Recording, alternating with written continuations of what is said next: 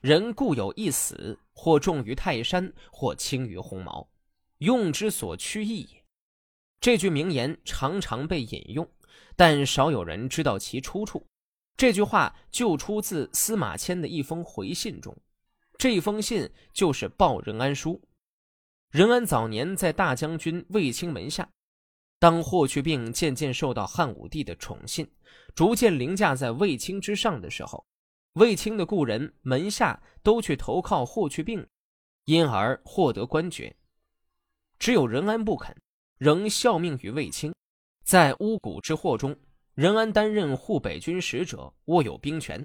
立太子派人持节到他那里，要求发兵助战。他受了节，但仍闭城门，不肯接应太子。事件平息之后，汉武帝赏赐了那些系捕太子的人。把那些跟随太子和为太子助战的人都治以重罪。后来有人进言为太子说情，汉武帝被说动了，于是先前所做的处置又重新检讨，变成了与太子战反太子的人全部有罪。而当汉武帝心理转变的时候，便对任安对待太子的态度产生了根本的怀疑。他怪任安不帮太子，却坐持两端。准备看谁胜了就依附谁，于是就判他腰斩。任安自认为自己是冤枉的，十二月就要行刑了。他写信给经常可以见到皇帝的司马迁，请他设法援助。司马迁接到这封信时，心里相当的为难，他实在不愿意再遭到第二个李陵之祸了。论交情，李陵与他素非相善。而任安则是他的老朋友，双方的家庭彼此都很熟悉。司马迁也非常明白，汉武帝一心为太子报仇，任安的死刑绝无平反的可能。他要把自己见死不救的苦衷向老朋友说明，并请求他的原谅。于是，司马迁写了这封长信给任安。太史公。公牛马般奔走的司马迁再拜臣说：“少卿足下，以前承蒙您给我写信，教导我要顺应时势来处理事情，把推举贤人、引进才士当作责任。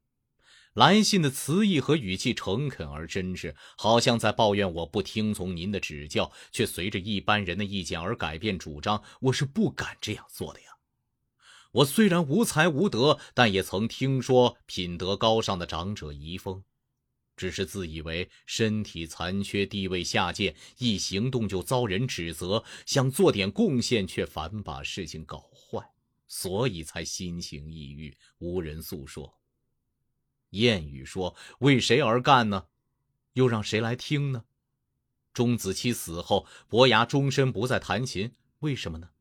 因为世人只为知己者效力，女人只为喜欢自己的人美容。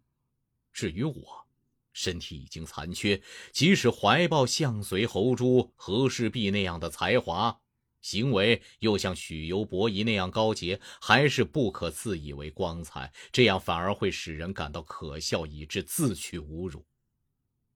您的来信本该及时答复，但正碰上。我跟从皇上东巡归来，又忙于低贱的琐事，彼此相见的机会很少，忙忙碌碌，没有片刻的空闲可以让我倾诉衷肠。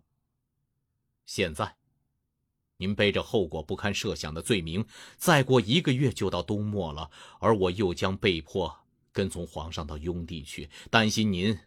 会突然遭到不幸，那样我就永远不能把满腔悲愤向您诉说，而您的在天之灵一定会抱恨无穷的。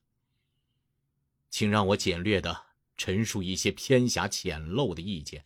这么长时间不给您回信，请不要责备。我曾听说，增加自身的修养是智慧的仓库，乐于施舍是人的开端，获取和给予是恰当。是手艺的标志，以被侮辱为可耻，是具备勇敢的先决条件；建立功名是行动的最高目标。世人具备了这五种品德，然后可以立身处世，跻身于君子的行列。所以祸害没有比贪利更悲惨了，悲哀没有比伤心更痛苦了，行为没有比祖先受辱更难堪了，而耻辱没有比遭受宫刑更巨大了。受过宫刑的人不能同正常人相提并论，这不仅当今之事如此，历史上由来已久。从前，卫灵公和宦官同车，孔子就出走陈国。商鞅靠颈肩被秦孝公召见，赵良就替他担忧。赵谭陪汉文帝坐车，袁盎就勃然变色。自古以来，都是鄙视宦官的。中等才能的人，只要事情同宦官有关，没有不自感气馁的，更何况慷慨激昂之事呢？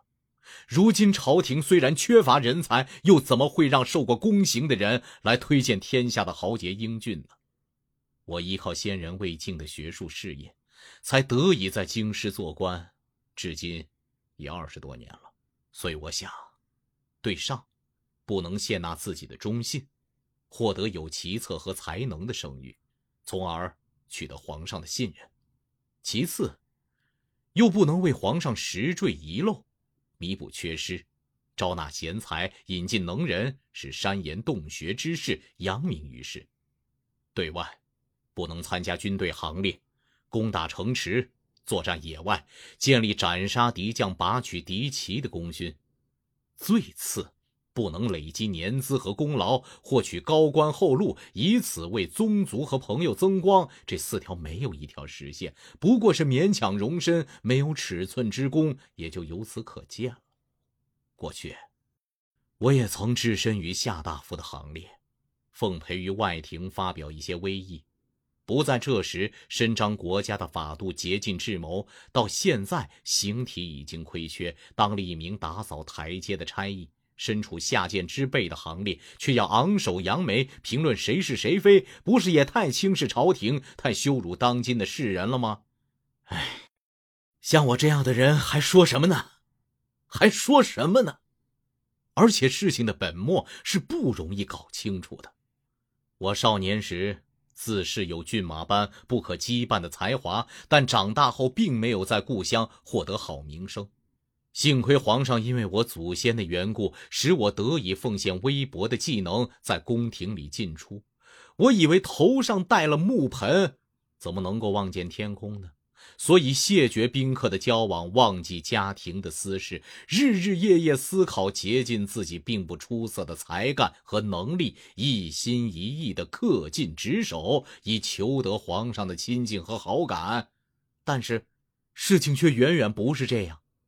我与李陵同在侍中曹任职，素来不是好朋友，彼此的好恶不同，所以未曾在一起喝酒，尽情的欢乐。然而，我观察李陵的为人，的确是一个奇士。他侍奉父母很孝顺，与世人交往守信用，遇到钱财廉洁奉公，获取和给予都符合礼义，懂得名分和差别而能谦让。恭敬节俭，甘居人后，常想奋不顾身的去排解国家的急难。他这些长期养成的好品德，我以为有国士的风貌。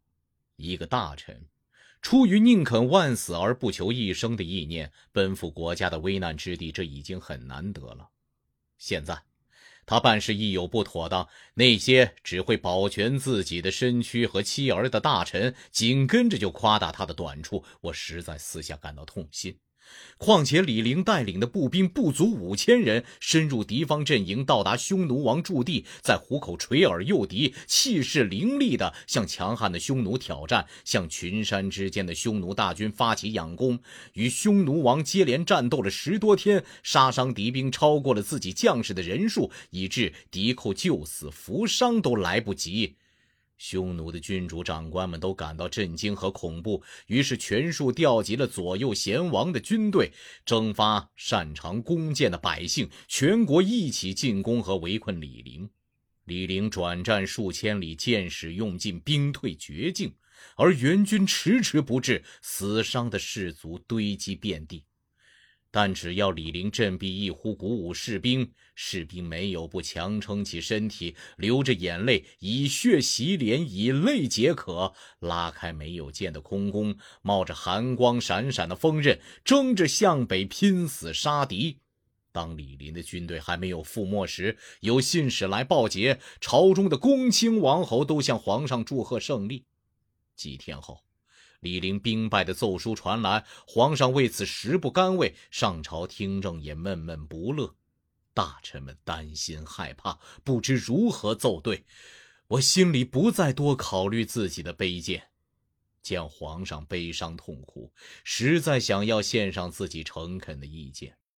我以为，李陵对待部下向来先人后己，因此能赢得别人以死力效劳，即使是古代的名将也比不上他。他虽因兵败而身陷匈奴，但看他的用意是想寻找一个适当的机会来报效汉朝。这件事已经无可奈何，但他曾击败强敌，功劳也足以颁布天下了。